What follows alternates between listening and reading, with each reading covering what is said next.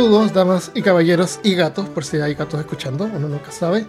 Eh, este, espero que hayan tenido una excelente semana y les deseo un feliz fin de semana. Este viernes no hay mini episodio, así que vamos a publicar el episodio número 3 de Pod Mortem.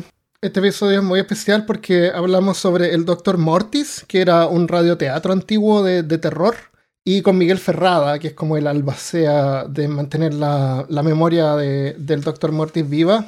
Él es escritor Así que súper interesante este episodio, espero que lo disfruten y luego que tengan un excelente fin de semana y se preparen para el día lunes que vamos a tener el episodio más aterrador que nunca ha sido publicado en peor caso. Nos vemos, adiós. Escúchenlos, son los niños de la noche. ¿Qué música hacen?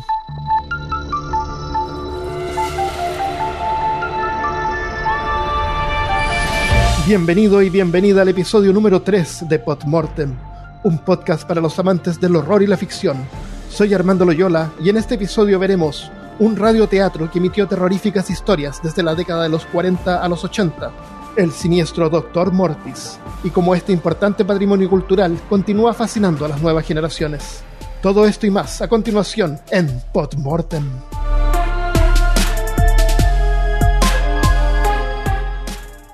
Estamos en el año 1941 y me acompaña Miguel Ferrada. ¿Cómo estás, Miguel? Bien, bien. ¿Cómo estás, Armando? Bien, bien. Miguel, es el año 1941. ¿Qué podemos hacer en la tarde? ¿Hay algún panorama? Porque no tenemos Netflix, no traje mi Nintendo Switch. ¿Qué podemos hacer? Mira, tendríamos que movernos cuatro años, porque el año 1945 se crea el Doctor Mortis. Y ahí podríamos escuchar un radio teatro. Ah, Ok, creo que me quedan unos cristales temporales para poder movernos un poquito. un poco, movernos cuatro años. Y ya, ahí... Ya. Perfecto. ¿Estamos en el 45? Súper. Sí, estamos listos.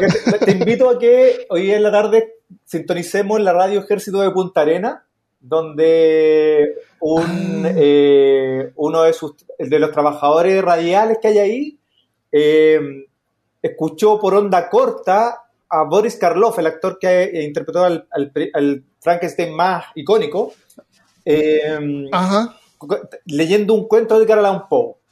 Y este trabajador de la radio, Juan Marino Cabello, eh, se le ocurrió hacer un radioteatro, basándose en esta, en esta que había escuchado, que había pescado por la onda corta, se le ocurrió hacer un radioteatro de terror. Y ahí creó a este Doctor Mortis. Así que ahí te invito a escucharlo hoy en la tarde este año 1945, una tarde lluviosa de, en Punta Arenas, supongo. me parece, me parece. Oye, esto es súper antiguo y las generaciones nuevas. Yo le pregunté a mi mamá, que ella creo que es del 46 y no tenía idea de qué estaba hablando.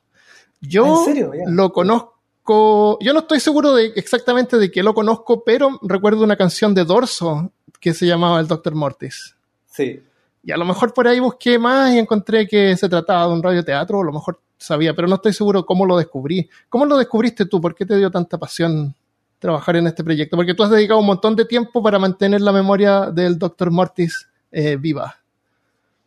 Sí, mira, yo lo, conocí también tardíamente. Em, lo que pasa es que yo de chico leía mucho cómic, sí, o sea, hasta el día de hoy. Me, eh, encanta el, me encanta el cómic, la historieta. Aprendí a leer leyendo Mampato. Entonces, em, y en algún momento, cuando yo tenía como 14 años, estoy hablando del año 90, eh, estaba leyendo superhéroes. En una época en que no había nada este boom de los superhéroes Marvel, ni DC, ni nada. O sea, Chile en ese momento no llegaba ni siquiera revistas, no había nada.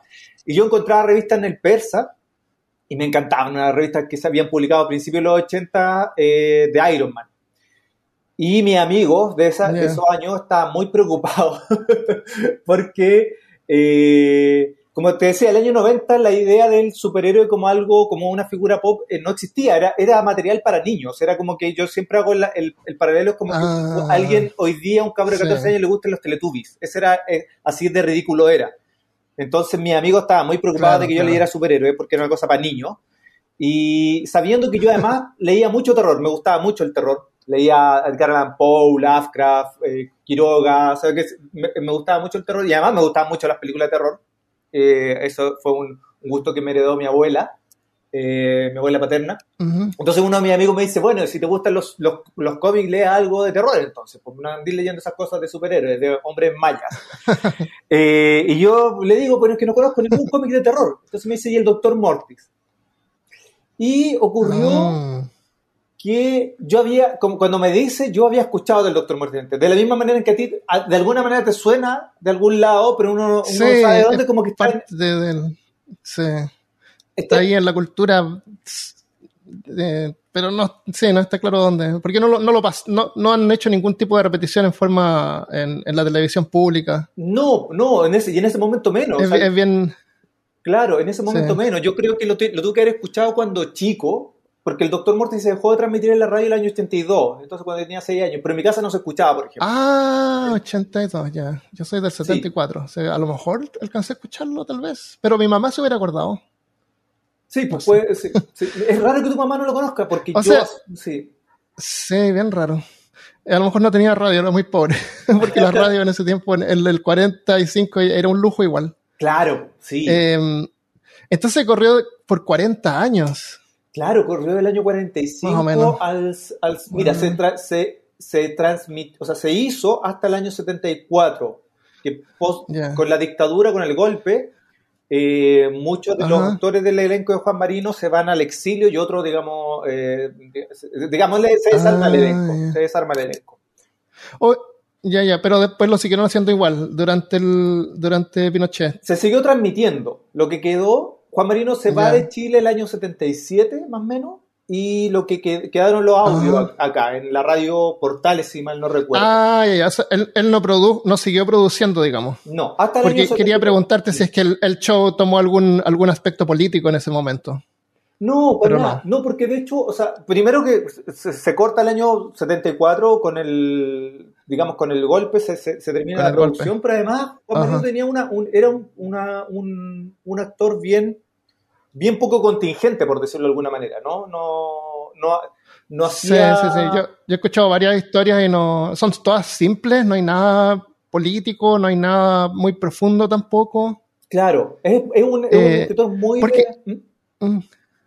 Dale. Él tenía que escribir esto una vez a la semana tenía una semana para venir con la historia. Me imagino que la, la grababan en vivo al principio. Claro, al principio yo creo, mira, hay, hay varias etapas del Doctor Mortel. Es parte del año 45 en Punta Arenas, que ahí se graba, o sea, no se graba, digamos, se transmite en vivo. Y de ahí él se va a Argentina el año 50, 50 y algo, y vuelve. Ah, por eso hay, por eso hay actores con acento argentino, ya. Claro, bueno, y el, el, la voz más característica que la de él eh, eh, eh, es la del Dr. Morty y la del narrador. También tiene un fuerte acento argentino, porque él, él además era hijo de eh, padre italiano y madre argentina.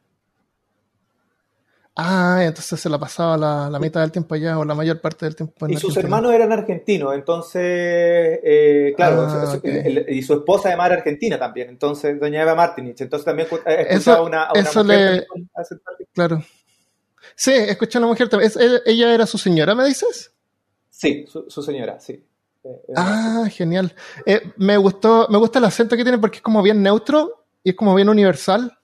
Entonces, entonces el Dr. Momertis también debería ser famoso en Argentina, debería ser conocido allá. ¿Fue transmitido allá o solamente acá? Fue pero fue transmitido, como te contaba, desde el año 50 al 55, más o menos. Entonces, en realidad fue una cosa muy breve y además en el sur de Argentina, digamos en la Patagonia Argentina, en Comodoro Rivadavia. Entonces, tampoco tuvo tanto éxito allá pasó que la ah, historieta, luego en los 70 llegó la historieta que se hacía en Chile, llegó a Argentina y hay un pequeño, una pequeña fanática en Argentina del Dr. Mortis, pero, pero es más subterránea, no fue tan fuerte allá. Entonces... Ya, oye Miguel, en el, por el año 45, eh, mm, me imagino que no se grababan estos estos programas no había así como una, cinta de grabación que los conservaran y los pudieran retransmitir. Claro. O sea, eran grabados en vivo, en directo y eso era y ya. Exacto. El que lo escuchó bien. Sí, no, los primeros, los primeros lamentablemente no hay nada de registro porque se hicieron en vivo. Y de hecho el primero fue una, especie de teleserie. Además se hacía todos los días y duró como un mes, por ejemplo. O sea, fueron varios ah, capítulos. Claro, claro. Sí, la adaptación. Sí, eso pensaba que tiene el, Ya, Juan Marino tuvo que haber escrito, pero a la velocidad de la luz todo el tiempo, entonces no, no tenía mucho tiempo como para detenerse a hacer una cosa tan compleja. Escuché una historia de un vampiro que estaba escapando y se escapa en un barco y se da cuenta que es un barco fantasma y era el caleuche. entonces súper sencillo, simple, una mezcla de, de, algo paranormal y ya, y es divertido, entretenido. Sí, y eso, es. Sí. Ahora yo... hay, otro, hay otra que son varias partes. Estaba escuchando el Día del Caracol. Ah, buena. Yo no lo, Me faltó la tercera. No, lo he escuchado, el Día del Caracol. Lo tengo pendiente. Ese tiene niños, pero me imagino que son adultos haciendo la voz de niños. Sí, sí. Normalmente era una de las actrices eh, la que hacía voces de niños siempre. Ay, olvidé el nombre de ella ahora. Sí. Bueno, claro, o sea, Juan Marino era en realidad, a mí me gusta mucho esa faceta como de escritor pulp que él tiene, como de un escritor que cuenta historias sencillas, digamos, en el sentido de, ir dos cucharas y la papa sin tratar de darle un trasfondo ulterior, ¿no? Como sin tratar de, ser eh, profundo, sino que contar una buena historia. Sí, exactamente, eso me encantó. Ajá, exactamente. entonces, entonces el cómics apareció por el 50 eh, ¿Y se podría decir entonces que es tan conocido por su cómic como por el show de radio? ¿O es principalmente el show de radio? Yo, yo soy más fanático del de, Martes. Ah, mira, ya, podría ir a buscar uno para mostrarte. El, yo, el, mm. yo soy fanático más de la historieta, yo partí por ahí, pero, pero efectivamente uno ah. nota una diferencia entre el radio teatro y, el, y la historieta. Y la, la mayoría de, de, las personas en Chile que conocen al Doctor Mortis fue porque lo escucharon en la radio. O sea, el, impacto que él tuvo transgeneracionalmente en Chile eh, va por ahí. La historieta en un segundo plano, pero igual también es importante. Tuvimos una experiencia hace unos años atrás de reeditarla y con mucho éxito. Entonces, también, pero sí el, el, digamos, el fenómeno de masas que fue el Dr. Morty desde el 50, 60, del 55, que es cuando vuelve a Chile y lo, y lo empieza a transmitir desde, desde Santiago, perdón, hasta el 74, hasta el 82 que se termina de transmitir eh, es un fenómeno absoluto, es una cosa que yo, a mí por eso me llama la atención lo de tu mamá, porque en realidad yo, cualquier persona de más de 45, 50 años, eh, le pregunto por el Dr. Morty y lo escucho, es una cosa bien, bien notable. Mm, a lo mejor no le gustaba el terror, no sé. Seguramente, a lo mejor, claro. A lo mejor si le muestro uno, a lo mejor, claro, a lo mejor no se acuerda del nombre, pero sí lo va a reconocer. Porque era una característica súper notable la forma en que Juan Marino eh, expone. Él es un ser siniestro que disfruta haciendo sufrir a los oyentes. Sí. y para él es una gracia todas estas toda esta, eh, cosas miserables que le pasan a los personajes. eh, para, para tratarse de una radionovela que tienen que grabar los actores en vivo, en directo, es súper compleja, tiene un montón de personajes diferentes, un montón de escenas distintas que de repente se mezclan. Una, una escena puede ser en una estación de policía, otra en el campo. Entonces tienen que producir todo este sonido. Sí. Eh, me sorprende la complejidad de la, la, la, Las historias son simples, pero la complejidad de la producción. Eso es sorprendente. Yo diría, de repente, unos, podrían haber habido unos 7 a 10 actores diferentes en una sola historia. Exacto, sí. Él tenía un elenco bien estable y tenía estos actores y además hacían, hacían los, los, sonidos in situ. Tenían, con, unas, tenían unos. Eh, eso me imagino. Por ejemplo, las puertas, para hacer las puertas y todo eso tenían una caja con una cerradura, entonces eh, ese, ese, era el sonido de la puerta. Usaban globos para ciertos, para, para ciertos sonidos de chirrío, de latones. Eh, una vez me, conversamos con, con, Don Juan acerca de, la producción del, del, sonido y era alucinante y se hacía ahí mismo, en, tiempo real. No, esto no tenía postproducción, digamos. Oye, correcto. Y disculpa la mi ignorancia, eh, ¿Juan Marino está vivo? No, él falleció el año 2006-2007. 2007, según yo, sí. Ah, ya. Ah, qué lástima. Sí, pucha, sí. yo tuve la fortuna de conocerlo el año 2005 y él vivía en Argentina en ese, en ese entonces. Y venía a Chile con doña Eva, con su, su, esposa, y nos juntábamos una vez al año, dos veces al año acá a conversar y tuve la fortuna de conocerlo. Oye, ¿Mm? ¿tú, ¿tú, conociste a Dr. Martis por el cómic. ¿Cómo llegaste a conocer a Juan Marino? Eso fue bien loco porque, eh, bueno, yo leí los cómics del Dr. Morty y me hice fanático. Empecé a, fui a, iba al persa a buscar los, que encontrara, después me fui a la Biblioteca Nacional a leer los que estaban en los archivos.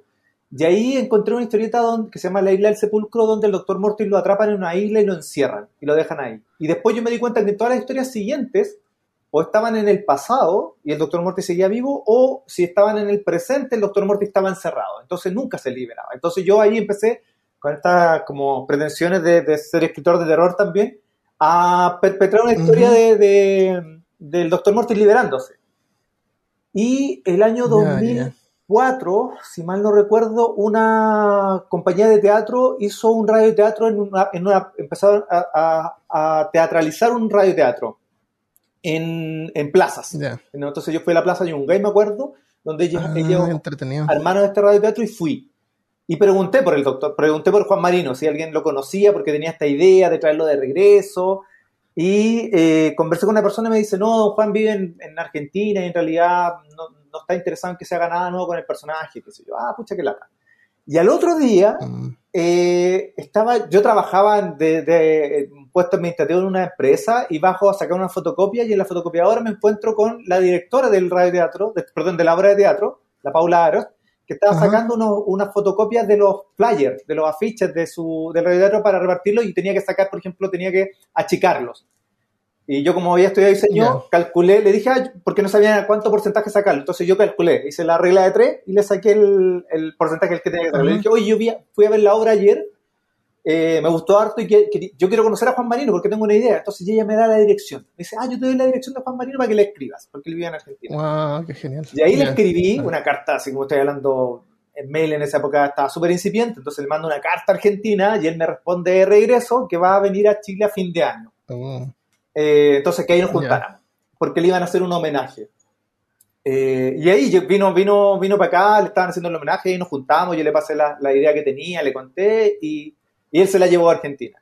Y después me escribe a mediados de año, me dice, la leí, me gustó, así que cuente con, con, mi, aprobación. Y yo no solamente quería quedarme con hacer una, una, historia nueva, sino que además yo quería rescatar todo lo que él había hecho. Entonces ahí empezamos a conversar más y a hacernos muy amigos. ¿Y hasta qué punto, Miguel, has dedicado tu vida a mantener la memoria viva? Eh, ¿Es, digamos, este tu trabajo de tiempo completo en este momento?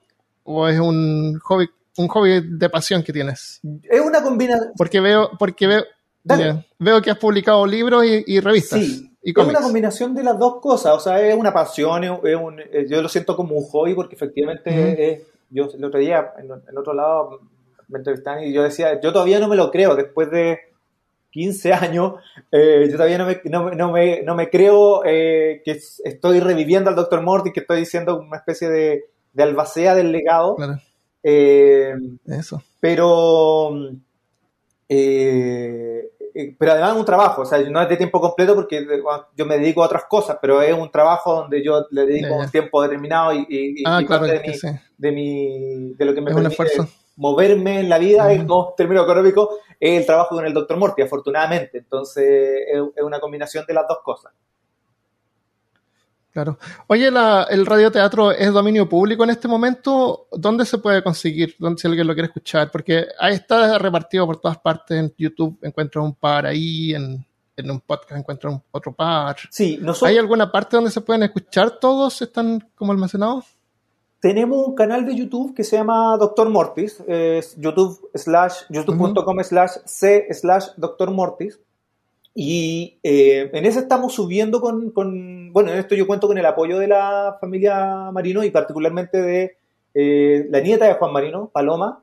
Y con Paloma, de hecho, estamos, estamos en un proceso ahora de empezar a trabajar juntos en este, en este legado, ¿no? en, tratar de llevarlo adelante. Entonces, una de las cosas que tenemos eh, pendiente hacer es eh, seguir subiendo los radioteatros, todos los que tenemos, o sea, los que tiene la familia, digamos, la familia tiene un, un, un, ¿cómo se llama? Un grupo de radioteatros que se lograron rescatar porque muchos se perdieron por diferentes motivos. Eh, entonces o, no ni se grabaron. O sea, primero los que no se grabaron, que es, como, yo creo que son unos 10 años que no se grabaron, después los que se grabaron en cintas que son unos rollos que son que digamos se perdieron, eh, ah, en, rollos de cera. En rollos de cera, exacto. Entonces eso se perdieron, no, se, hizo el traspaso nunca. Después se empezó a grabar en cinta, eh, pero para, mira, esto, esto es como un dato histórico, para la elección de el año 64, creo que es donde sale Freddy Montalva elegido, eh, la, el, Partido Demócrata Cristiano, la DC, llegó donde Juan Marino necesitaban cintas, porque las cintas eran muy escasas, para grabar campaña y poder oh. mandarlo, las cintas de, la campaña a todas las radios del, de Chile, digamos. Porque entonces eh, le compraron. Las cintas que él tenía con radio y teatro le, ah. pagaron muy bien, supongo, pero, digamos, perdimos el patrimonio cultural, digamos. fue lástima. horrible. Exacto.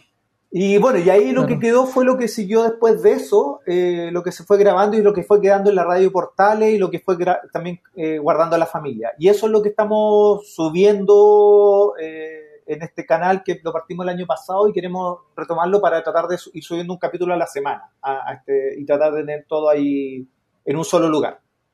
Ah, qué bueno, ya. Voy a dejarlo en, los comentarios de este episodio y pueden ir a visitarlo y dejen comentarios debajo de cada video a ver si les gustó, les pareció el episodio. Em, ¿Hay algún episodio en particular que es como tu favorito? Si, si alguien no conoce Doctor Morty, yo le tengo que mandar algo a mi mamá. Mm. ¿Qué episodio le mando? A mí mis favoritos son, y bueno, en Radio Teatro, el reloj. El, reloj creo que el reloj. sí, creo que es una pieza eh, en, mira en historieta y en radio teatro es una pieza impecable impecable yo siento que el, es un gran relato de terror muy breve de nuevo la simpleza no la simpleza de Juan Marino esta cosa de, contar muy pero pero ahí es donde a mí me pasa con Juan Marino que siento que efectivamente al ser un autor que con vocación pulp, con vocación de, contador de historias, ¿no? Y, nunca buscando un subtexto ni nada, llega a tener subtexto, llega a tener cierta profundidad a, propósito de, lo consensuado que era en el oficio. Entonces, el, reloj creo que es una historia muy breve y sencilla, pero que habla de algo bien profundo, que es esta cosa, esta relación que tenemos los seres humanos con la muerte y con el paso del tiempo. A mí es una de mis historias favoritas, de hecho ahora ah, estoy haciendo una especie de secuela eh, para esta nueva historia del Dr. Mortis. Ah. Y, en, y en radio y teatro y en, en, historieta funciona súper bien. Es un, es un relato eh, muy icónico. La, la, idea de este. Yo siento que es uno, uno, de los relatos de Juan Marino que está a la altura, no sé, de un cuento de Edgar Allan Poe, donde estas figuras icónicas, un reloj con un péndulo, con el paso del tiempo y que, y que involucra estos pactos y, la, y la, la, ambición del ser humano, o sea, que estas pasiones, ¿no? Tan, tan humanas, tan profundas, que están ahí. Y ese es mi, mi, favorito y también en historieta, sobre todo, El hijo del cadáver. Eh, que también está en Radio Teatro, pero, pero, pero a, mí la versión historieta me gusta mucho. Eh, eh, creo que fue el primer Doctor Mortis que leí en historieta, por eso me gusta más, por eso le tengo cariño a la historieta, yo creo. Y, y es una historia muy eh, visceral. Una cosa que tenía el doctor Morty era que en este momento no pasaría ningún control parental y lo leían los niños en esa época. Sí, puede ser, porque me imagino que no tenía tanto tiempo como para refinarlas o, pensar ¿es esto adecuado o no? Claro, no, en esa época, de hecho en las primeras revistas dice, hay un aviso que se lo pasan a niños, o sea, a, a niños mayores de 12 años, no a menores pero uno lee y hay destripamiento, descuartizamiento, y en este particular incluso como hay un experimento con un cadáver y, que le nace, nace un hijo, por eso llama el hijo del cadáver, hay una mujer que, queda embarazada, muerta y nace un monstruo. una cosa bien atroz. Wow. y Eso es bien, gore, y, además ese tiene una particularidad que es una historia muy gótica, muy ese saborcillo como de las películas de la casa Hammer, pero en un momento dado el doctor Mortis, como un, un científico, tira un rayo láser al cadáver. Entonces como que tiene esta cosa muy de, de, terror clásico y gótico, pero hay, un, hay una máquina científica, pseudocientífica, digamos, muy sesentera, muy de rayo láser. Eh, entonces esa combinación del castillo con, el, con la máquina ultramoderna lo encuentro fascinante. Creo que también es un, es un símbolo del, del sello del doctor Mortis. Oye, aparte del, aparte de todo, hay otra capa más que, que es el, el legado del lenguaje. Cuando tú escuchas esto, tú estás escuchando la forma que la gente hablaba más o menos en, en los años 40, en los años 50, en los años 60. La, varias historias están ambientadas como en otro país, eh, no sé, pues Islandia, y los personajes tienen nombres extraños. Aparte de eso, es una historia que puede pasar en Chile o en cualquier país de Latinoamérica, porque la, cultura es la cultura nuestra, la cultura de Latinoamérica. Entonces, eh, usa de repente palabras que yo encuentro un poco eh, difíciles de entender, eh, lo cual es delicado cuando tú estás produciendo algo en audio porque la gente no tiene tiempo para detenerse e investigar qué es lo que significa una palabra. Entonces tú tienes que tratar de ser lo más, lo más simple posible para que el mensaje pase rápido. Pero eh, parte de la historia de Doctor Morty de repente tira aquí una palabra y allá un término, un término que nosotros nos usamos. Y de repente yo me pregunto si son términos que se usaban antiguamente y ahora no. ¿Qué crees tú? Yo he conversado. ¿O estoy pensando No, no, no. De hecho, es, lo que menciona una de las cosas, por ejemplo, que entre los fanáticos más valoramos del Doctor Morty, algo que no nos pasa, no pasa para nada desapercibido. Hay un, un amigo mío que es guionista de cómic también y que participó, ha participado conmigo en este proyecto, me ha apoyado harto, que es Carlos Reyes. Y él, eh, él es mayor que yo, entonces él escuchó el teatro en su momento y leyó la historieta en su momento. Y también tengo otro amigo que es un escritor de terror, que es Patricio Alfonso, que también tiene la misma experiencia, son mayores que yo. Y, eh, y ellos cuentan que aprendieron muchas palabras eh, ah. escuchando y leyendo al Doctor Mortis. Entonces pasaba, por ejemplo, que anotaban la, la palabra. Entonces, por ejemplo, nictálope o, Carlos siempre menciona que aprendió la palabra nictálope escuchando al doctor Mortis. Entonces, por eso me acuerdo de esa obra, pero hay varias, ¿no? Eh, y es una cosa, por ejemplo, que yo también valoré en su momento, cuando lo leía y encontraba estas palabras, o escuchaba el radio y escuchaba estas palabras, también corría a, buscar el significado. Al parecer, efectivamente, no era tan común.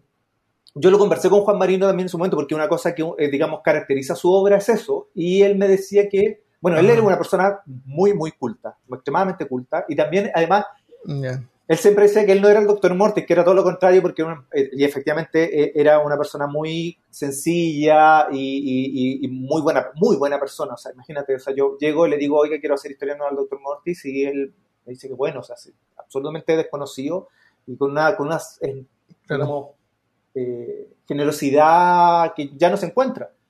Entonces, pero, sin embargo, tenía dos cosas del Doctor Mortis. Una, ese nivel como cultural era propio de él. Él ocupaba esas palabras cuando tú conversabas con él. Él era una persona que, le gustaba el lenguaje. Eh, se expresaba muy correctamente. Y lo otro era el sentido del humor. Cuando tú, dices el Doctor Mortis que disfruta haciendo sufrir a, estos seres humanos. Ajá, eh, Juan tenía un sentido del humor eh, negro, muy, muy refinado y evidentemente disfrutaba haciendo sufrir a sus personajes. Entonces, claro, este, este uso del lenguaje, yo creo que efectivamente tal vez no era tan común en la época a ese nivel. Sí, efectivamente había un, Había un habla distinto eh, en, ese, en, esos años en Chile, de, todas maneras. Eh, Me gusta pensar que la gente usaba más palabras que ahora. Yo creo que es factible, sí, yo creo que es bien factible. O sea, uno ha visto la reducción del, del, lenguaje en los últimos años, uno ha sido un poco testigo de eso, entonces con mayor razón yo creo que en eso... Es una cosa práctica por un lado, pero, pero es una cosa que se va perdiendo también. Como da, pena. Es una, una cosa por, por, la, por la parte práctica. O sea, uno, lo ve de, en uno. De ir limitando las, las palabras, sí. Uno lo ve en uno. Eh, oye, bueno, yo uso lenguaje sencillo porque hago podcast y no puedo estar poniendo palabras muy extrañas porque la gente se va a quedar detenida y, y, y lo que me interesa a mí es el mensaje, más que que enseñarles palabras. de todas maneras, de repente eh, reescribo, reescribo un montón leyendo en voz alta cuando escribo un script y, cambio un montón de palabras porque así no es como uno habla, entonces lo voy cambiando. Pero a veces dejo una cosa aquí y allá, un par, pero no mucho. Eh, Miguel, aparte del doctor Mortis, ¿existe otro, otro, otro trabajo de este tipo de alguien más que exista en, que tú conozcas que existe en Latinoamérica? En México, en Colombia tal vez, o en Argentina. al Doctor Mortis? Sí, algo así, algo parecido. de hecho, el símil más eh, cercano al Doctor Mortis es el Monje Loco, que es un radioteatro eh, de México. Ah, el Monje Loco es un... Ya, ya, ya, ya. Porque hay un... Y ahí... Hay, una, hay un podcast que se llama Los Monjes Fanáticos a lo mejor lo ah, sacaron de ahí. Monje, Monje Loco. es un radioteatro, de hecho creo que es más antiguo que, que el Doctor Mortis, debe ser del, principio del 40 o del 30. Me parece un, más antiguo. Eh, y también se convirtió en historieta en algún momento, por editorial Novaro. La diferencia entre el Dr. Mortis y el monje loco es que, eh, si bien el Dr. Mortis parte como un presentador de historia y que, es algo que mantiene en, la historia, en, el, en el teatro, cuando pasa a la, historieta, se transforma en un personaje. En cambio, el monje loco siempre fue un anfitrión, siempre fue un presentador de historia, ah. nunca estuvo involucrado en, su, ah, la, historia en sí. El Dr. Mortis se transforma en un personaje que interactúa después con... Eh, en, en algunas historias que he escuchado, me da la impresión de que el Dr. Mortis también personifica al protagonista de la historia, porque cuando lo, describen de repente, si hay algunas descripciones, eh, no sé, un vampiro o un brujo, y tenía una barba chiquita. Entonces, todas estas características, porque la, apariencia del Dr. Mortis es la apariencia clásica del diablo. Sí. Eh, con la cara angular y, flaco y con los bigotes y la barbita malvada, ¿no es cierto? Y el pelo que parece en cacho. Exacto, sí. Entonces de repente me da la impresión de que se personifican los personajes de la historia también. Sí, lo que pasa es que hay una evolución desde cuando eh, parte el radioteatro, del 45 después hasta, digamos, hasta el 66, que es cuando parte la historieta, el Dr. Morty es solo un presentador de historia. Es un, digamos, es, una, es un anfitrión, es como el, como el monje loco, como el guardián de la cripta, o como eh, Serling, Rod Serling, el de, el de la dimensión desconocida, que Ah, Estas personas que parten, abren, digamos, dan la bienvenida al, a la audiencia y les dicen, bueno, la historia que te voy a contar hoy día se trata de esto. y parte la historia. Eso es un poco la función del Dr. Morty en el radioteatro originalmente.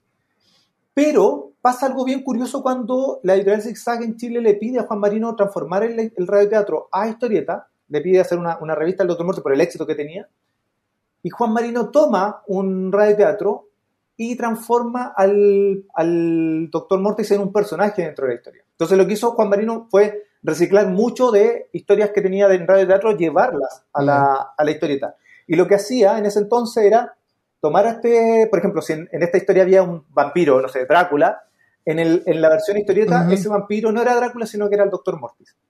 Y coincidía entonces esto de que normalmente esta descripción ¿no? del, diablo mefistofélico, este bigotito francés, la barbita, el pelo, ¿no?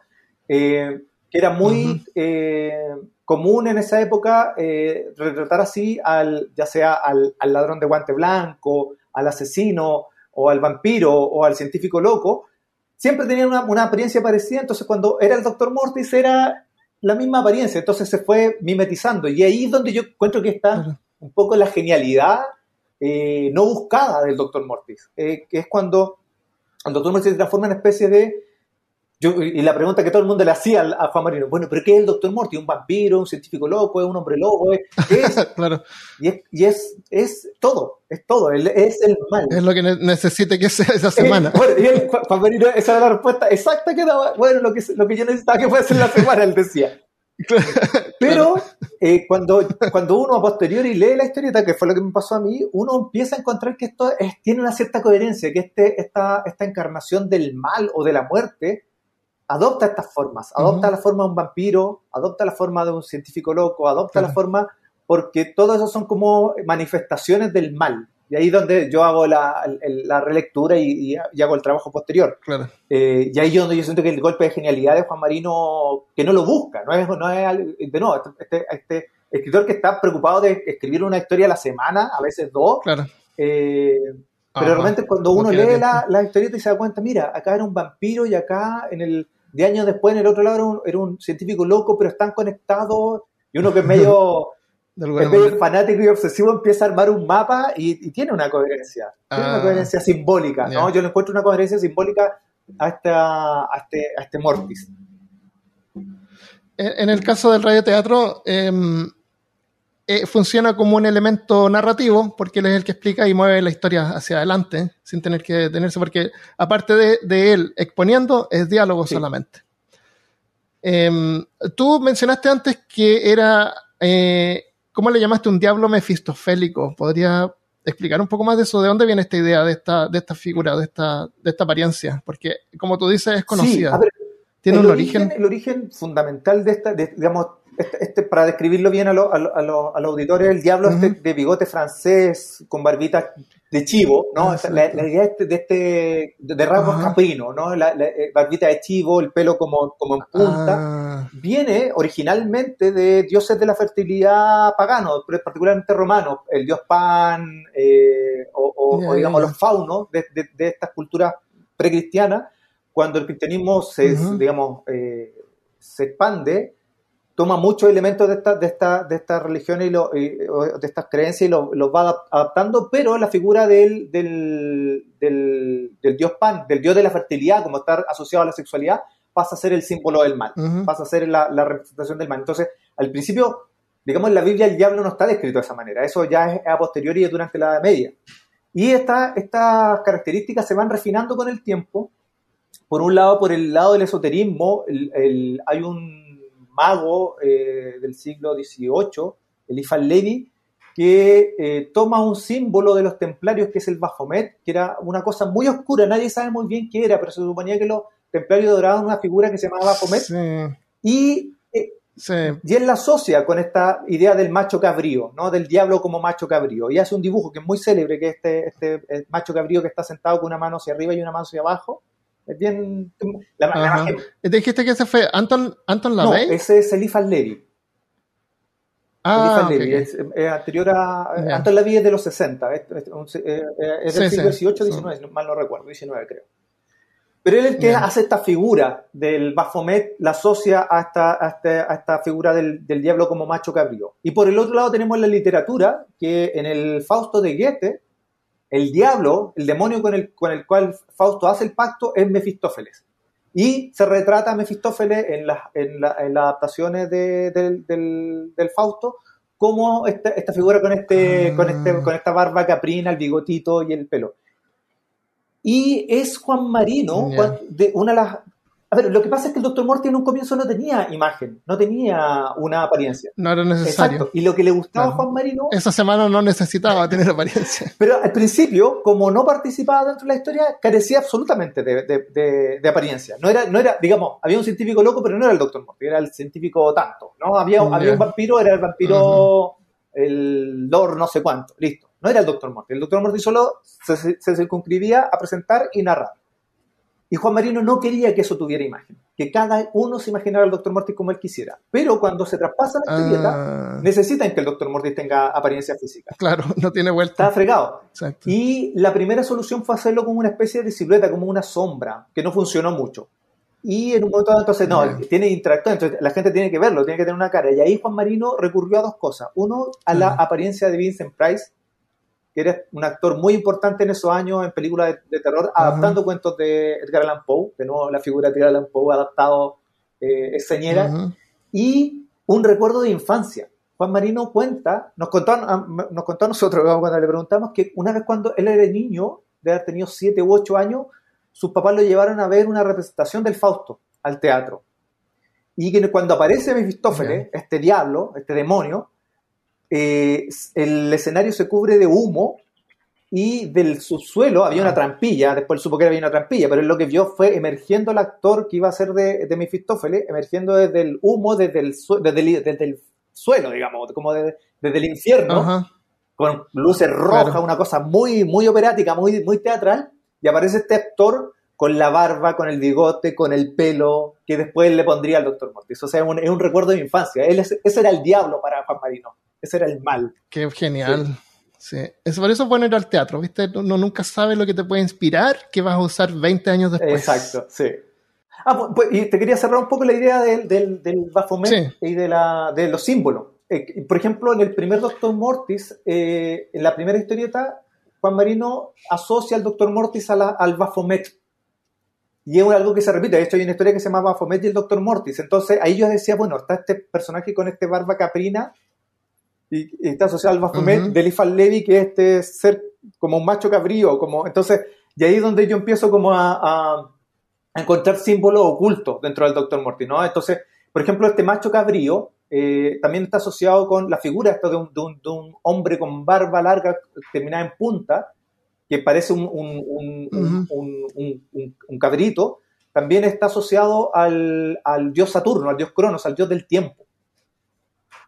Entonces, que, tiene una guadaña. El, tiempo tiene una guadaña con la que corta. La muerte en el tarot tiene una guadaña con la que va cortando las vidas. Entonces, son símbolos que están surgiendo ah. de manera inconsciente en el Doctor Muerte de Juan Marino, que me parece alucinante. claro, claro. Va cosechando, va cosechando las almas. Sí. Es para cosechar.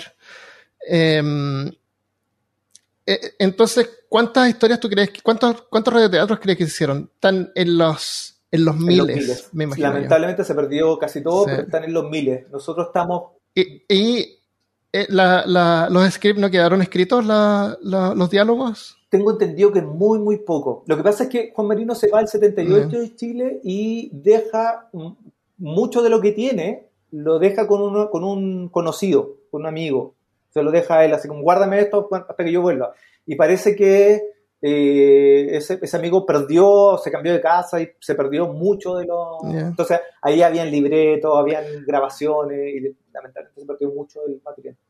¿Te, ¿Te, fijas, Miguel, que nosotros en la época moderna, donde tenemos tantas formas de poder catalogar y, conservar todo, como que, como que necesitamos que nada se pierda? Fotografías que tomamos con el teléfono las guardamos.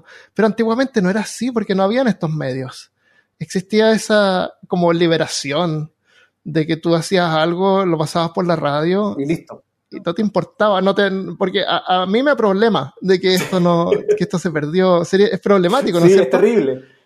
Es como que, ¿cómo puedes tú estar tranquilo transmitiendo esto por radio? La televisión también, eh, un montón de programas de televisión nunca se grababan.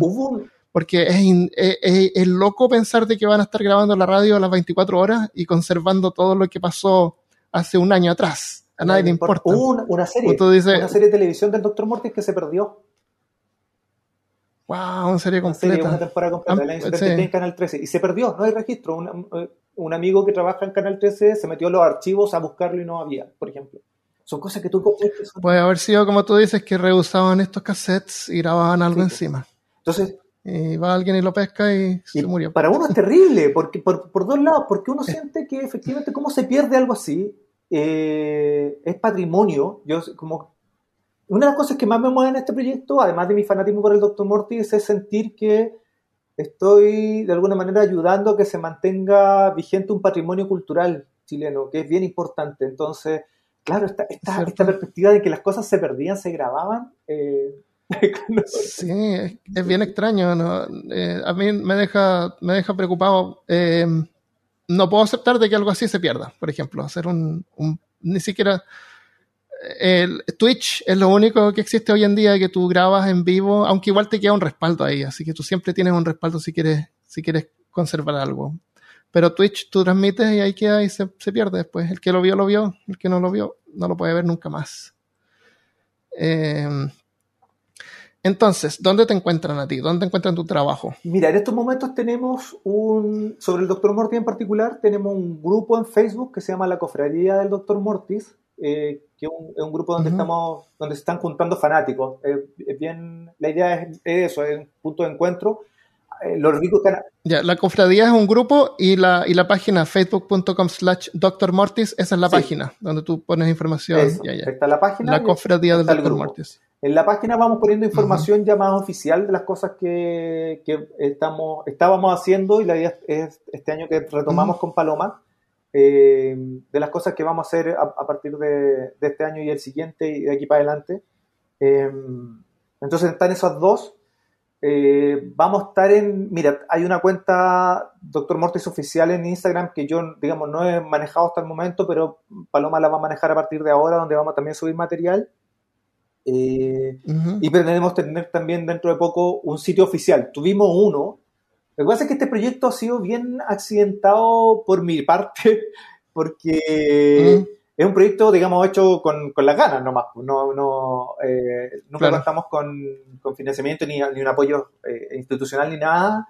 Y, y lo partimos el año 2007, lo comenzamos el año 2007 lo mantuvimos vigente hasta el año 2012, 2013, eh, pero de ahí en adelante, digamos, yo me quedé solo en el proyecto y, o sea, como del 2010 yo me quedé solo en el proyecto y después tuve, digamos, las, las, cosas de la vida hacen que uno tenga que poner la, la prioridad y la, en otro lado. Entonces, eh, hubo una pausa y el año pasado, a propósito los 10, los, perdón, los 100 años de Juan Marino, que, del natalicio, eh, lo relanzamos, relanzamos el proyecto y estamos en ese, proceso con, con Paloma eh, de, de, ver las cosas que vamos a hacer de aquí para, para adelante con el Dr. Morty. Estamos preparando historias nuevas, viendo la posibilidad de reedición. eso te Tú publicaste tres cómics, ¿verdad?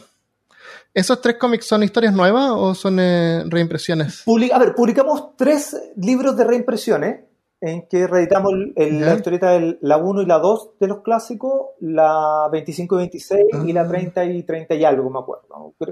30 y 33 creo, que formaban arcos argumentales, entonces los publicamos en forma de libro. Y la idea era continuar eso. También ese proyecto que quedó medio trunco. Eh, y después, los, porque lo sacamos con con Copesa, con Unlimited, una empresa de acá de Chile bien, grande, eh, lo sacamos a kiosco, entonces hicimos una colección más grande. Y además publiqué unos libros que se llaman, ah, los voy a mostrar para que, eh, se llaman Mortis Eterno Retorno, Qué hermoso. In Nomine Mortis, e In Absentia Mortis, que son historias nuevas, eh, con autores nuevos que, digamos, narran el regreso del Doctor Mortis. Este, lamentablemente están agotadísimos esto. Eh, bueno, y este, por ejemplo, este es la, cuando te contaba que yo leí esta historia de la isla y que se me ocurrió hacer una historia que se libera de la isla y el Doctor Mortis regresa. Esta, esta es la historia que yo le presenté a Juan Marino para traerlo de regreso. Qué genial. Eh, ¿Estabas pensando en hacer una reimpresión? Sí, sí. Eh, este libro cumple 10 años este año y estamos trabajando en una, más que una reimpresión, una reedición, más grande, en formato más grande, eh, con material extra, como una especie de director cast. ya, ya, ya, qué genial.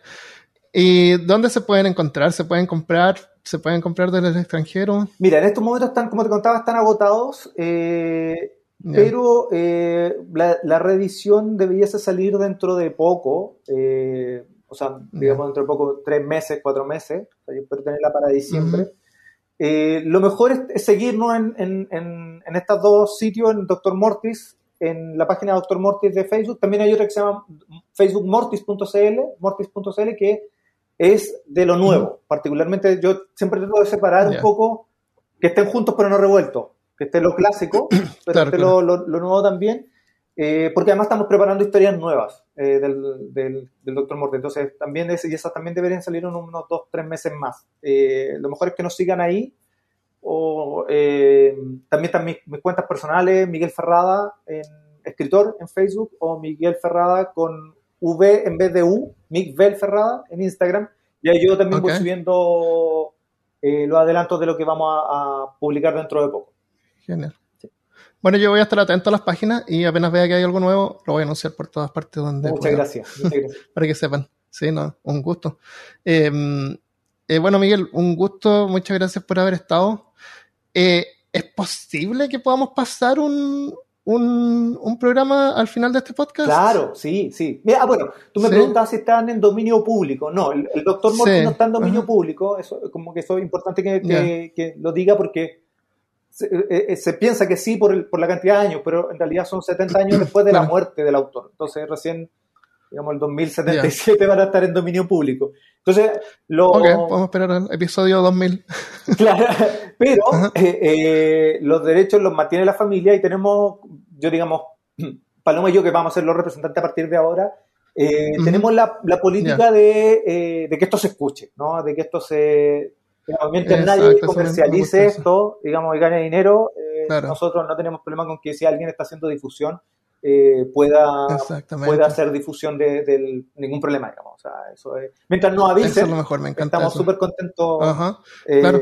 envíame tú si quieres una, una, historia y la dejamos al final de, este Pongamos el reloj. el reloj, te la mando. ¿Te parece? Que, ya, genial, sí, me encantaría. ¿Ya? Súper. Excelente, qué buen regalo. Un regalo. Gracias, Miguel. ¿Hay algo más que hay algo más que debería haberte preguntado y no lo hice? Eh, mira, a ver, sobre el Doctor Morty hablamos de los clásicos, hablamos de creo que creo que hablamos ah bueno hubo un, momento también en libros. Una como para cerrar el Doctor Morty no solo radio teatro historieta hubo serie de televisión hubo, hubo obra de teatro hubo libros o sea es un personaje multimedial eh, debe ser el personaje el único personaje primer personaje multimedial chileno Entonces ahí es como algo que nosotros también queremos, una cosa que queremos rescatar. Y lo otro, así como para pasar el aviso, eh, yo soy escritor, además, y tengo publicado una novela sobre los brujos de Chiloé que se llama Sangre de Trauco, que se puede comprar vía Amazon. Ah, eh, así que a, los, que escuchan de Estados Unidos, de cualquier lado de Latinoamérica, si les interesa. Los brujos de Chiloé es otro tema muy interesante en Chile, que podemos hablar en otro momento. Y tengo una, una especie de libro, novela, o sea, un cuento ilustrado que se llama Tras la huella de Frankenstein. Se puede encontrar en arcanocuarto.cl. Ahí, por si, pues si me siguen, ahí van a conocer mi trabajo. Si quieren, eh, no, no solo de Doctor Mortis, vive el hombre. correcto, correcto. Em, en la descripción de este episodio voy a dejar todos los links. Tú me los envías pues. después mm. eh, para que simplemente le hagan clic, si no tienen que recordar nada. Eh, listo, Miguel. Muchas gracias entonces. a lo mejor nos contamos de nuevo en el futuro cuando tenga las publicaciones. Genial. Y este espacio y peor caso está a tu disposición. Y muchas gracias por mantener la, memoria del siniestro Dr. Morty, que es el nombre completo. Sí, muchas gracias Armando, la pasé súper bien en la conversa y bueno, como te contaba, me gusta mucho Peor Caso, así que voy, a, empezar a escuchar este nuevo proyecto que tienes. Así que muchas gracias a ti por el espacio, y te pasaron. Un gusto. Un placer.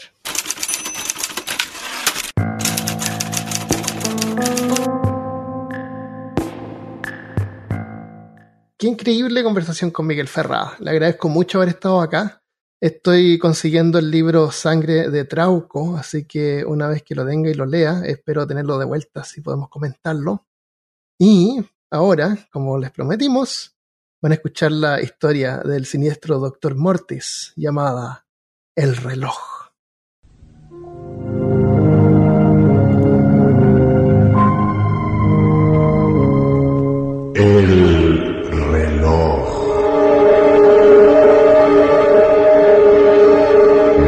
Viejo Silas Carter yacía moribundo en su lecho.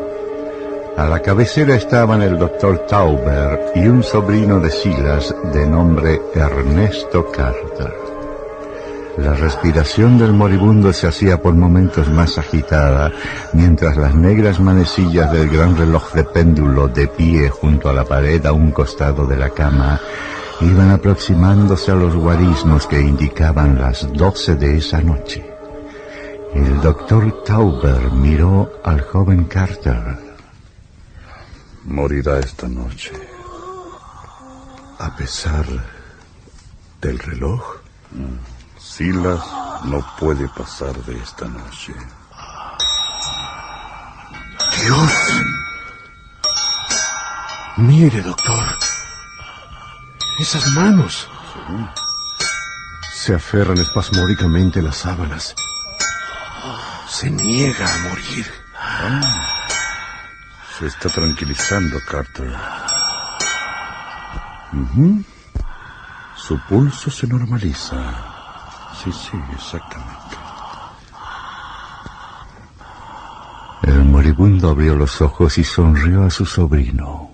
Ernesto se secó el sudor de la frente mientras Tauber se acariciaba el mentón perplejo, pese a que eso estaba sucediendo desde hacía ya varios días.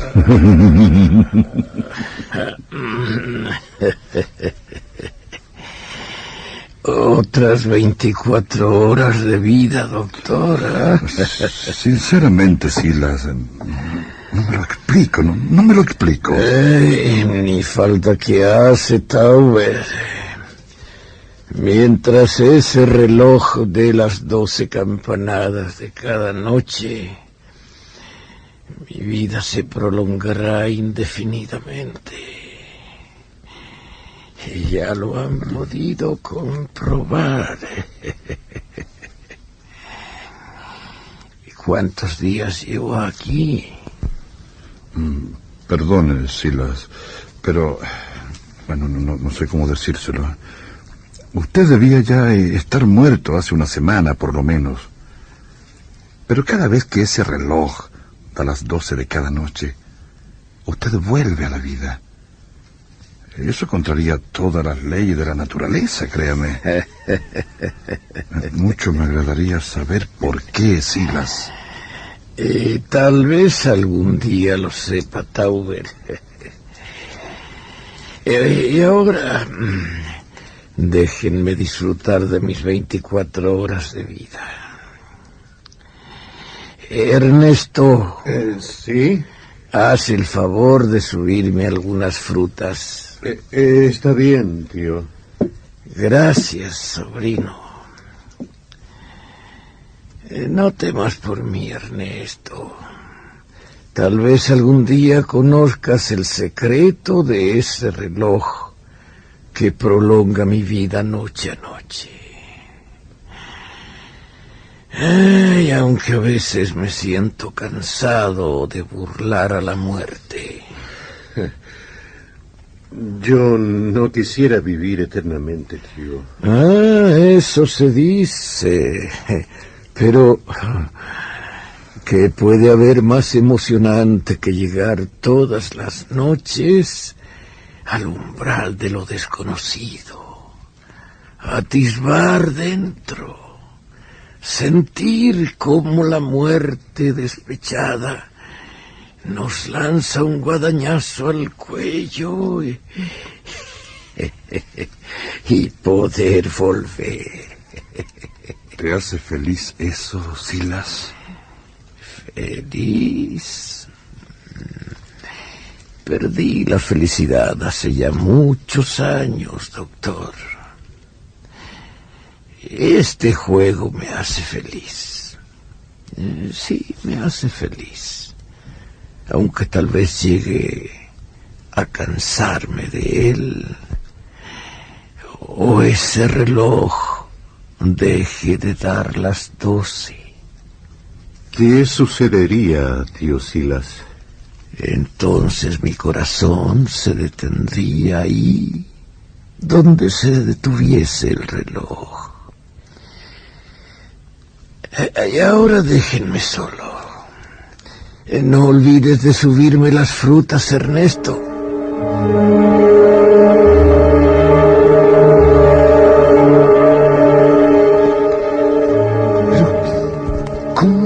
Explicar eso, doctor Tauber? créeme que estoy desconcertado. Hace años que conozco a su tío. Mi padre fue su médico de cabecera y ahora yo. Recuerdo que mi padre contaba a mi madre de ciertos ritos y lecturas extrañas a que se entregaba Silas. ¿Ritos? Sí, sí. Bueno, no eran ritos, debe haber sido algo muy semejante, ¿no? Mi madre decía que Silas había vendido su alma al diablo. Y tal vez haya sido así. ¿Por qué lo dice? Cuando mi padre murió, yo tomé su lugar, como usted sabe, ¿no? Una noche Silas requirió mi presencia y yo acudí como de costumbre. Por entonces, Silas vivía con una ama de llaves, más vieja que él. Era una mujer con cara de ave de rapiña y que nadie sabía cómo, ni cuándo, ni, ni dónde había llegado ahí. Cuando llegué a esta casa,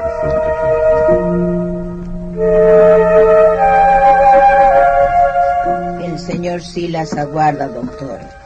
Lo Usted ya sabe cómo llegar a su cuarto, ¿no? Sí, señora.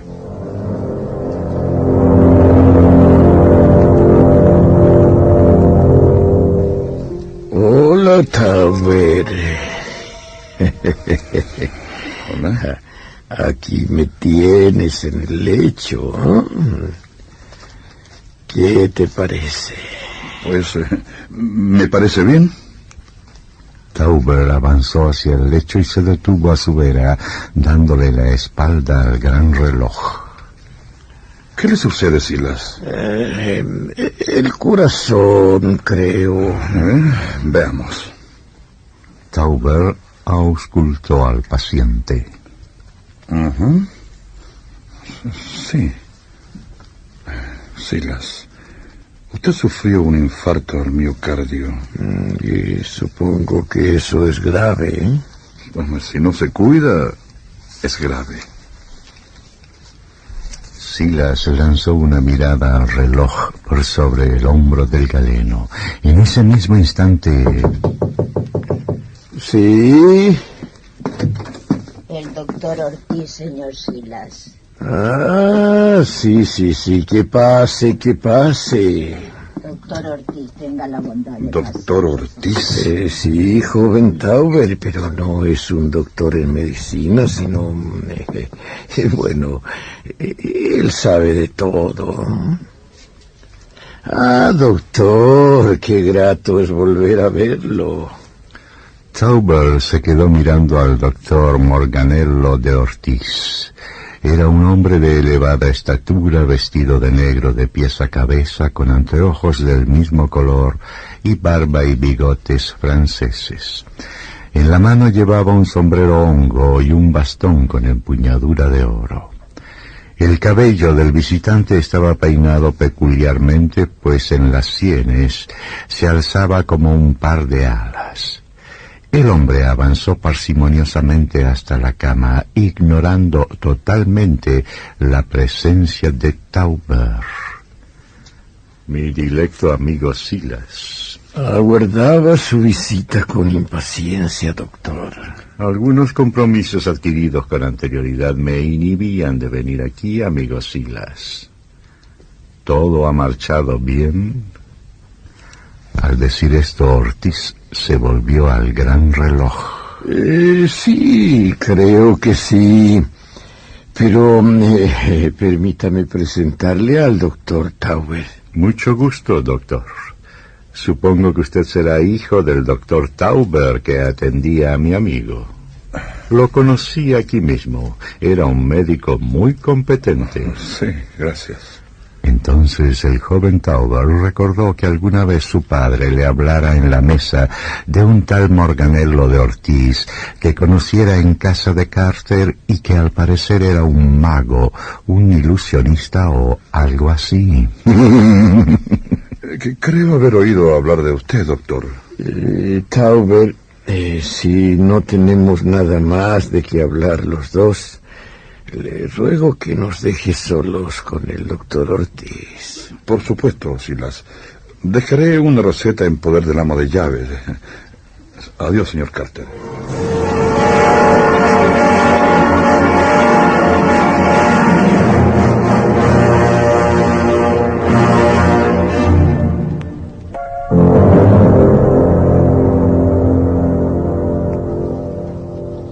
Al marcharme de la casa, creí sentir clavados en mi espalda los duros ojos del ama de llaves.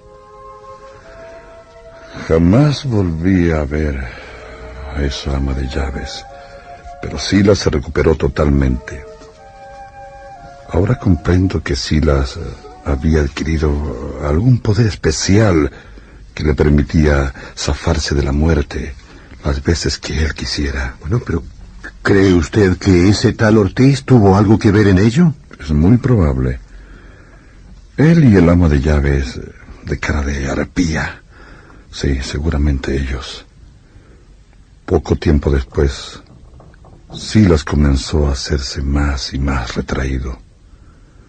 En los últimos diez años, solo lo vi un, un par de veces, pero sabía que el viejo se enfrascaba en lecturas de algunos libros extraños que jamás me fue permitido leer. Entonces llegaron ustedes. Sí. Le escribí hace siete meses, pues es el único pariente que tengo y le pedí que me ayudara económicamente. Silas me respondió que, bueno, que no disponía de dinero, pero que si yo deseaba, podía venir aquí a vivir con él. Al parecer se sentía solo. Yo acepté y vine a esta casa con mi mujer Pola. Creo que Silas jamás simpatizó con ella. ¿Les ayuda económicamente? Oh, no. Ah, Ni un centavo. Solo la comida y la casa. Mi mujer cocina y limpia y lo atiende a él esmeradamente. dígame, Carter, ¿no ha intentado usted el develar el secreto de su de, de su juego con la muerte? No, no, no. Esto ha comenzado solamente hace un mes, doctor. Cuando sufrió el primer ataque serio. Por lo demás, no creo una palabra de las patrañas que él cuenta respecto del reloj y los libros del doctor Ortiz. ¿Supone usted que, que hay algo de mágico en ese reloj? Es que no sé qué pensar. Vamos, doctor. Voy a tener que reírme en sus propias barbas. Ah, mi joven amigo. No sé qué quiere decir con la palabra mágico. Pero sí puedo asegurarle, sin menoscabar mi dignidad profesional, que ese reloj ejerce una extraña influencia sobre Silas. Hay una curiosa coincidencia. Sí, eso es y no otra cosa. Una coincidencia. Pensar de otro modo, doctor, implicaría que la vida de mi tío depende de ese reloj. Quizás. Eso no lo sabremos jamás, seguramente. Muchas veces he oído cuentos, especialmente acaecidos en la Edad Media, en que objetos o animales transmutaban sus almas a seres humanos. Pero ¿sabe lo que está diciendo? Objetos o animales con alma. No, no, no, no, no, no, he querido decir eso, no. Eh, he estudiado el asunto de Silas. Eh, en forma somera nomás y, he podido descubrir que el reloj fue traído a esta casa por ese tal doctor Morganello de Ortiz. Ah. Inquirí quién podía ser él. Revisé archivos, libros de la Academia Médica y, y en ninguna parte aparece su nombre. Ahora bien, cierta vez di con un libro de magia escrito en 1235, ¿entiende? En que en que vi su nombre Morganello de Ortiz. En 1235. Sí, exacto. Eso por supuesto no significa que ese Ortiz sea el doctor Ortiz que visitara a Silas y, que le trajera ese reloj, ¿no? ¿Qué tiene que ver Ortiz con la transmutación de las almas? Que Ortiz es uno de los sustentadores de la teoría de que el alma humana puede ser trasplantada a un objeto o animal. Nunca pregunté a su tío respecto de estas teorías de Ortiz. Pues al parecer él siempre rehusó hablar de ello, ¿no? Sin embargo, joven Carter, no es tan descabellado pensar en estos tiempos modernos que animales u objetos puedan adquirir ciertas características de sus amos o propietarios. Árabes y camellos tienen algo en común. Indígenas andinos y llamas y alpacas también tienen algo en común. Hay innumerables mujeres que aman entrañablemente a sus gatos, que a la vejez suelen asemejárseles enormemente, joven Carter. Pero tío Silas no se parece en nada al reloj, doctor. Su ironía es patente, joven Carter. Sin embargo, no puede usted desconocer que entre Silas y el reloj existe cierta... ¿Cómo poder decirlo? Cierta afinidad que bien puede catalogarse entre los fenómenos de transmutación o reencarnación, si así lo prefiere. Escúcheme, doctor. Tío Silas es un tacaño de marca mayor que jamás hizo un favor a nadie. Usted está viviendo a sus expensas, joven Carter. Es lo menos que él puede hacer. Silas le ha engañado a usted, como ha engañado a todo el mundo en su larga vida.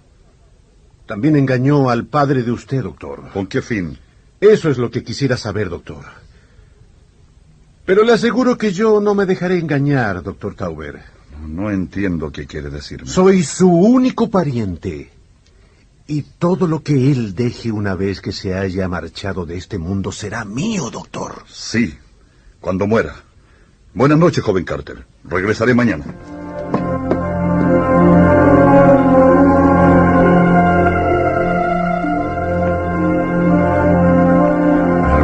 Carter se dirigió a la habitación que compartía con su mujer Paula, una joven y bella muchacha cuya ambición corría a la par de su belleza y esta ambición, cual veneno era destilado en el cerebro del sobrino de Silas, como se destila el veneno de una probeta a la vasija que lo contendrá definitivamente. No puedo creer que el viejo haya sobrevivido otra noche. ¿Hasta cuándo ha de durar esta situación? Escúchame, querida. Aunque no he querido demostrarlo ante Tauber, no puedo dejar de pensar en ese maldito reloj, Pola. Sí, sí, sí. Es ese reloj el que influye en Silas. No hay duda alguna. Te has dejado llenar la cabeza por las boberías de Tauber. Lo que sucede es que Silas está sujeto a este mundo por su deseo de vivir y nada más. No sé si será su deseo de vivir. Lo cierto es que el moribundo se está mofando de las leyes de la naturaleza. si tú asistieras a su agonía. Goza cuando ese maldito reloj da la última campanada de las doce. Vuelve a abrir los ojos y nos contempla con una sonrisa de triunfo a Tauber y a mí. Luego sus ojillos de acero me lanzan miradas socarronas, porque si las sabe que esperamos, sabe que aguardamos como aves de rapiña que deje este mundo para... Ah, no seas niño. No debe importarnos un comino que él sospeche que aguardamos su dinero. Que sospeche que hemos llegado a esta casa con el único fin de que a su muerte todo nos lo deje a nosotros, sus únicos parientes. Ay, Dios santo, cuántas veces he pensado envenenarlo. ¡Pola! No temas. No tengo el suficiente valor para hacerlo. ¿Hasta cuándo tendremos que aguardar? Tiene que morir, querida. Y si no muere jamás. Ese maldito ese maldito reloj. Si como dices ese reloj mantiene con vida a Silas, tal vez... Carter miró casi despavorido a Paula. Conocía muy bien a su joven mujer y sabía qué sentimientos abrigaba a ella respecto del viejo Silas. Ernesto, me amas, ¿verdad? Tú sabes que sí por sobre todas las cosas. Los dos necesitamos que Silas muera. ¿Qué, qué quieres decir, Pola? Supón que ese reloj no diera las doce campanadas de mañana por la noche. Supón que tu tío no despierte de su sueño. Si no oye las campanadas, tal vez no despierte jamás. ¿No te parece? Estás insinuando que que lo asesinemos. No, no he dicho eso. ¿Quién puede decir que es un asesinato quitar las campanas de un reloj de péndulo, querido? ¿Mm? Es que, Dios, no se trata solo de las campanadas de la medianoche, sino de todo. Las manecillas del reloj, de, la cuerda, de todo. Cálmate, querido. Si quitaras al reloj todo el mecanismo, No habrá campanadas, no habrá movimientos de las manecillas, no habrá corazón en esa cosa. Si Silas sigue viviendo, entonces significará que el reloj nada tiene que ver con la vida de Silas, sino que éste puede alargar los años de su existencia hasta que le plazca. Sí. Sí. Pudiera ser. Nadie podría acusarte de asesinato, Ernesto mío. ¿Lo entiendes?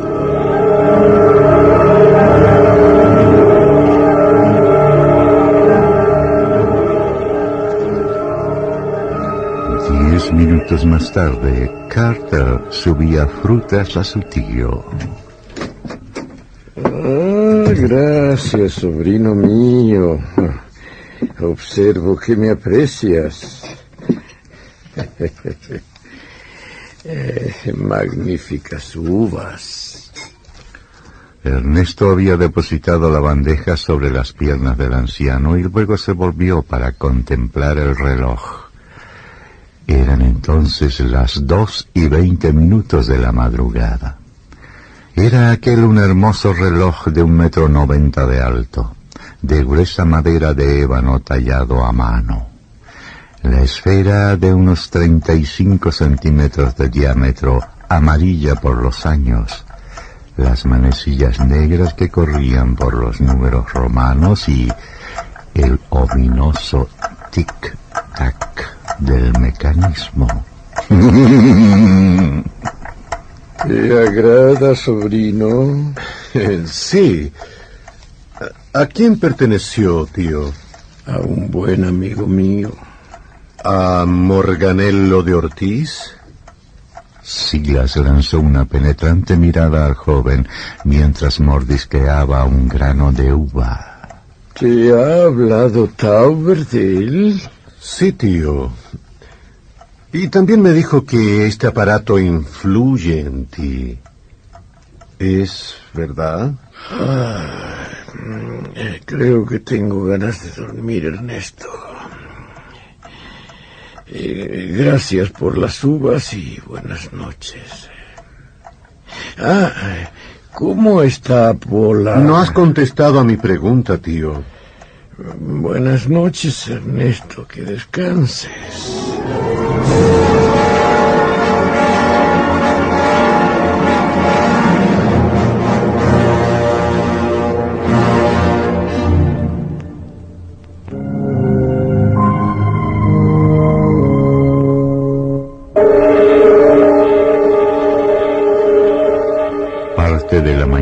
Siguiente, Carter lo pasó encerrado en la biblioteca de la casa leyendo cuanto libro de magia y ocultismo pudo encontrar, tratando de dar con el nombre de Morganello de Ortiz o algo que se relacionara con él y el reloj, pero no obtuvo resultado positivo alguno. El desayuno del viejo está listo, querido. Se lo subiré enseguida. No he encontrado nada que hable de ese maldito mago Ortiz. ¿Tampoco sobre el reloj? Tampoco.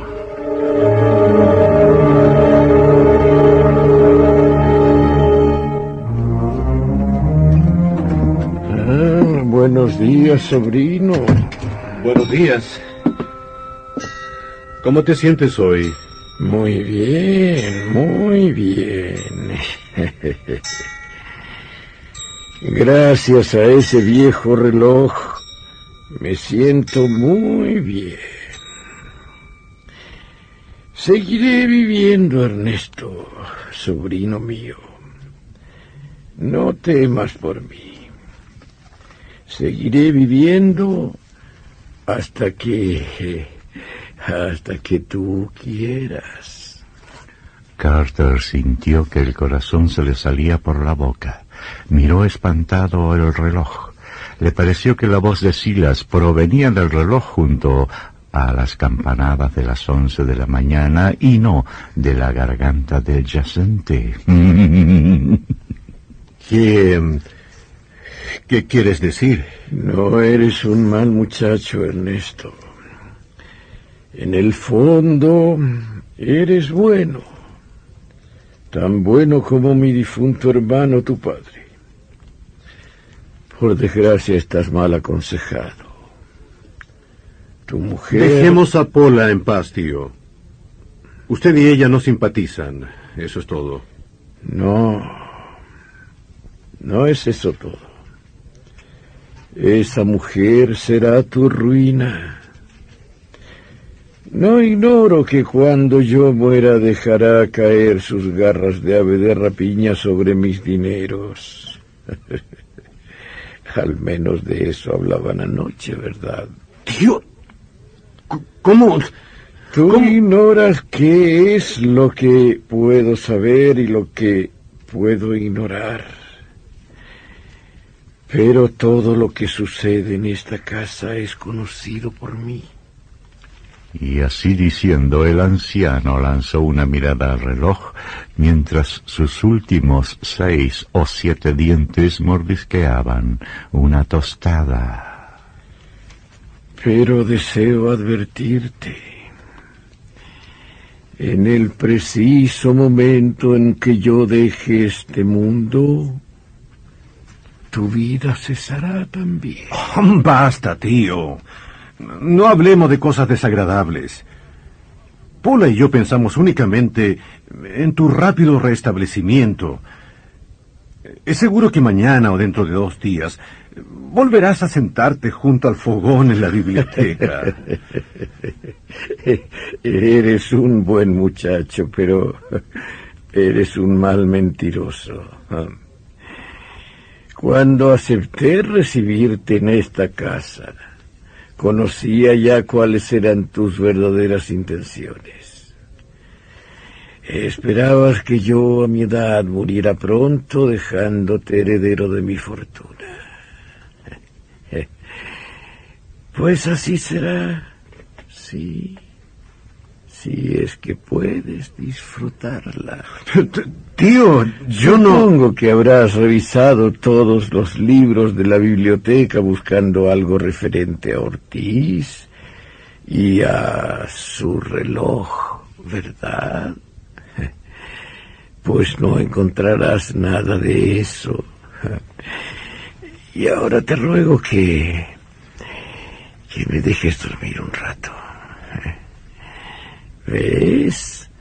Solo me restan doce horas y quince minutos de vida. Ernesto miró al reloj. No supo por qué se le antojó que esa esfera parecía un rostro humano que le mirase con socarronería. Tal vez el rostro de Silas. Consumido por la ira y la frustración, el joven abandonó el dormitorio del moribundo. Maldito viejo imbécil.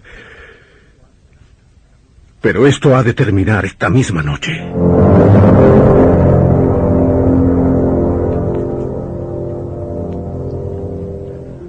El resto del día pasó sin novedad. Ernesto subió el té a su tío, quien lo miraba sonriente. Pocas palabras cruzaron entre ambos.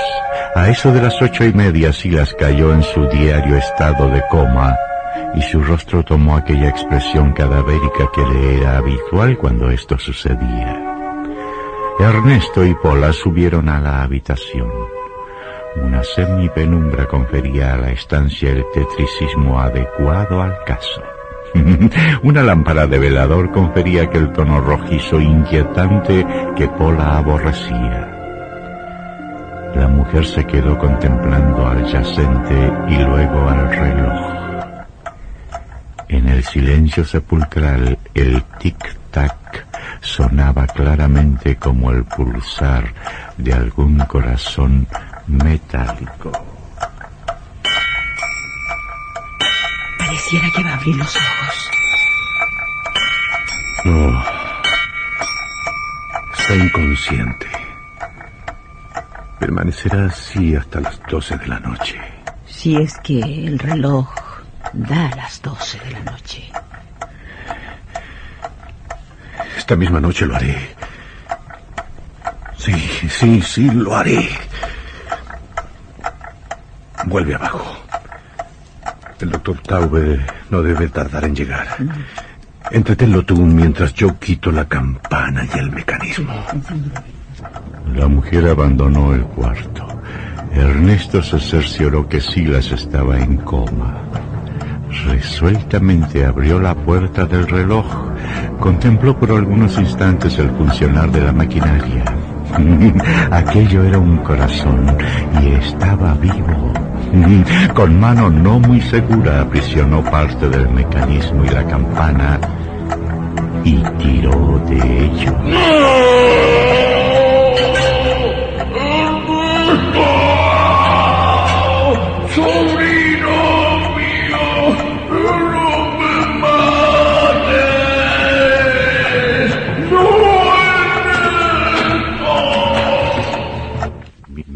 Arrancaba el mecanismo y la campana, Ernesto giró la cabeza al oír los lamentos del anciano. Entonces el cabello se le erizó en la nuca. Ahí, semisentado en el lecho, estaba Silas, que le miraba con ojos desorbitados y llevándose una mano al pecho como si quisiera evitar que le arrancaran el corazón, caía otra vez sobre las almohadas. Ernesto acababa de quitar el mecanismo y la campana. Aprisionando entre sus dedos ruedecillas, alambres y otros componentes de la maquinaria de bronce, Ernesto se volvió al lecho. Silas yacía, muerto con un rictus extraño en los labios y el rostro distorsionado por el dolor de la agonía. Ernesto se pasó el dorso de la mano por la frente. Estaba sudando frío. Luego abandonó la habitación, llevándose el corazón del reloj.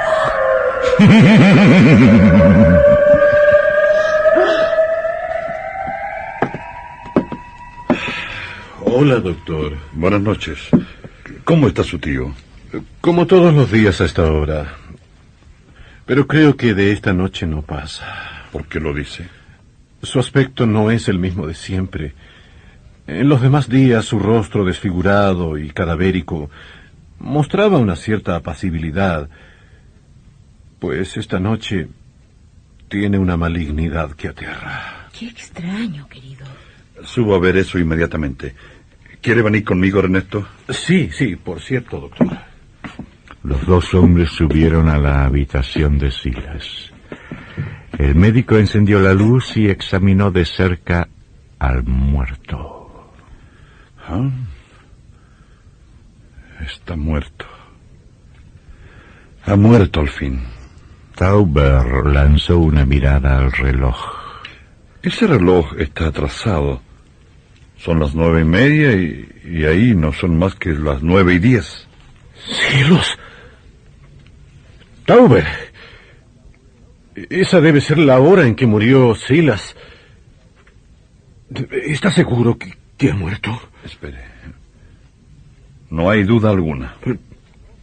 ¿Y, ¿Y el reloj? Creo que nos hemos dejado engañar por Silas. Él se aferraba a la vida y nos hacía creer que era el reloj. Usted mismo me lo dijo ayer. Pero la verdad es que su corazón ha dejado de latir. Créame que lo siento, muchacho. ¿Qué sucederá esta noche a las doce? ¿Volverá a la vida? Bueno, si desea comprobarlo, suba usted aquí esta noche a las doce. ¿Qué le parece? Tauber cubrió el rostro del cadáver con la sábana y luego, seguido de Carter, salieron. Antes de cerrar, Ernesto miró la yacente figura y luego al reloj, que ya no marcaba el tiempo. Al menos eso creía él.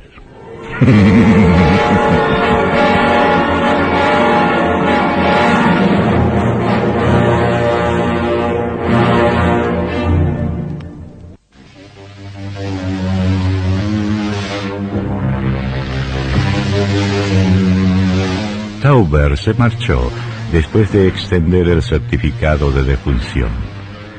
Paula y Ernesto quedaron solos en la casa con el cadáver del anciano. No puedes quedarte quieto. Vamos, deja de beber. No sé si podré aguardar hasta las doce de la noche. No seas estúpido. Tauber extendió el certificado. Silas está muerto. El reloj no funciona. Vamos, vamos, querido. Comprendo por lo que estás pasando, pero no perdamos la cabeza. Nadie podría acusarte de haber asesinado a Silas. Y fueron las once de la noche.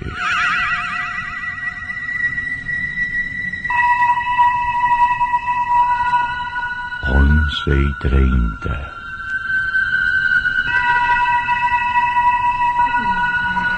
Once y cincuenta minutos. Paula y Ernesto subieron al cuarto del difunto. La sudorosa mano de Ernesto asió el picaporte. Faltaban apenas ocho minutos para la medianoche. Se detuvieron en el umbral. La mujer no pudo reprimir un estremecimiento. En la penumbra de la luz rojiza, la figura de Silas cubierto parecía cobrar alguna especie de vida. Vámonos de aquí. No. No sin antes comprobar algo. Ernesto se acercó al lecho dando la espalda al reloj. Faltaban ahora tres minutos para la medianoche. De un rápido movimiento retiró la sábana del rostro de su tío. un gesto de asombro le hizo retroceder mientras Pola se mordía la mano para no lanzar un aladido de terror. ¡Gran Dios! Mira su cara, sus manos. Oh, salgamos de aquí. Las manos y la cara de Silas eran solamente una ennegrecida porción de huesos carcomidos que dejaban pulular gusanos por ellos porque ese cadáver debía haber tenido ya muchos años de muerto. Ernesto retrocedió un paso y su cuerpo chocó contra el reloj.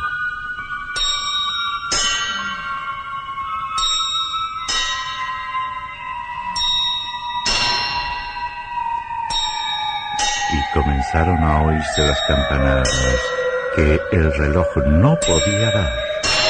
Rápidamente Ernesto giró sobre sus talones para enfrentar la cosa. ¡Ernesto! ¡Cuidado! ¡Ernesto! Entonces el reloj se le fue encima al asesino.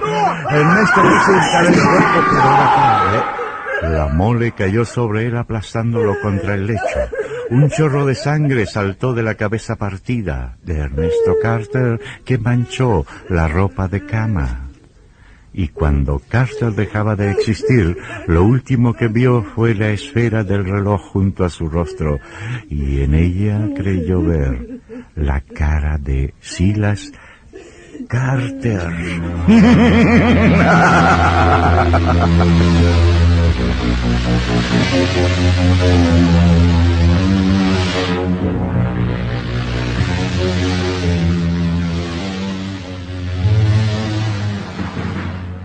El doctor Tauber jamás se pudo explicar cómo había sido posible que un reloj sin mecanismo y que él había visto detenido a las 21 y 10 y cuya esfera ahora manchada de sangre sobre la cabeza deshecha de Ernesto Carter marcara exactamente las 12. Algún tiempo después Tauber vendió la casa de Silas Carter a fin de solventar los gastos de Pola, internada en un manicomio. Por supuesto que el viejo reloj fue arrumbado en el sótano por los nuevos propietarios.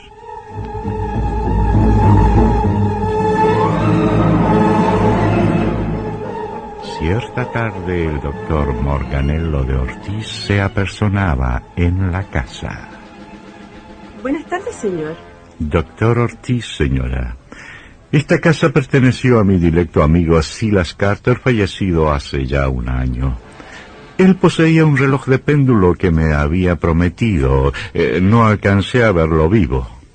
Pues eh, he pensado que los nuevos dueños de la casa quisieran deshacerse de ese reloj. Oh, sí, sí. Tenga la bondad de pasar, doctor mm, Ortiz. Gracias, señora. El reloj está en el sótano, doctor. Usted verá.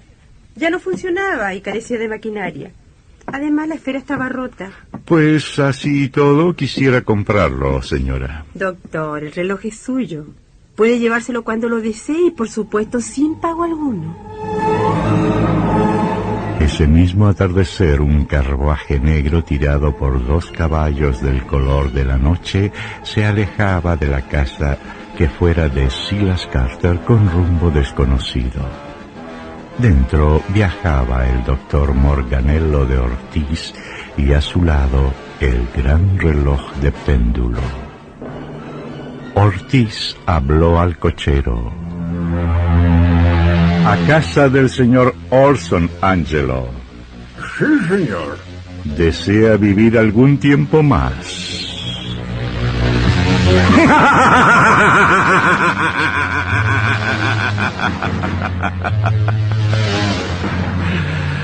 Sí, hay objetos que a veces suelen poseer ciertas...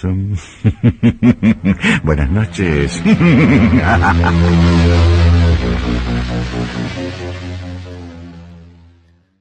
Qué buen episodio y qué suerte poder haber conversado con Miguel. Espero que nos podamos juntar nuevamente.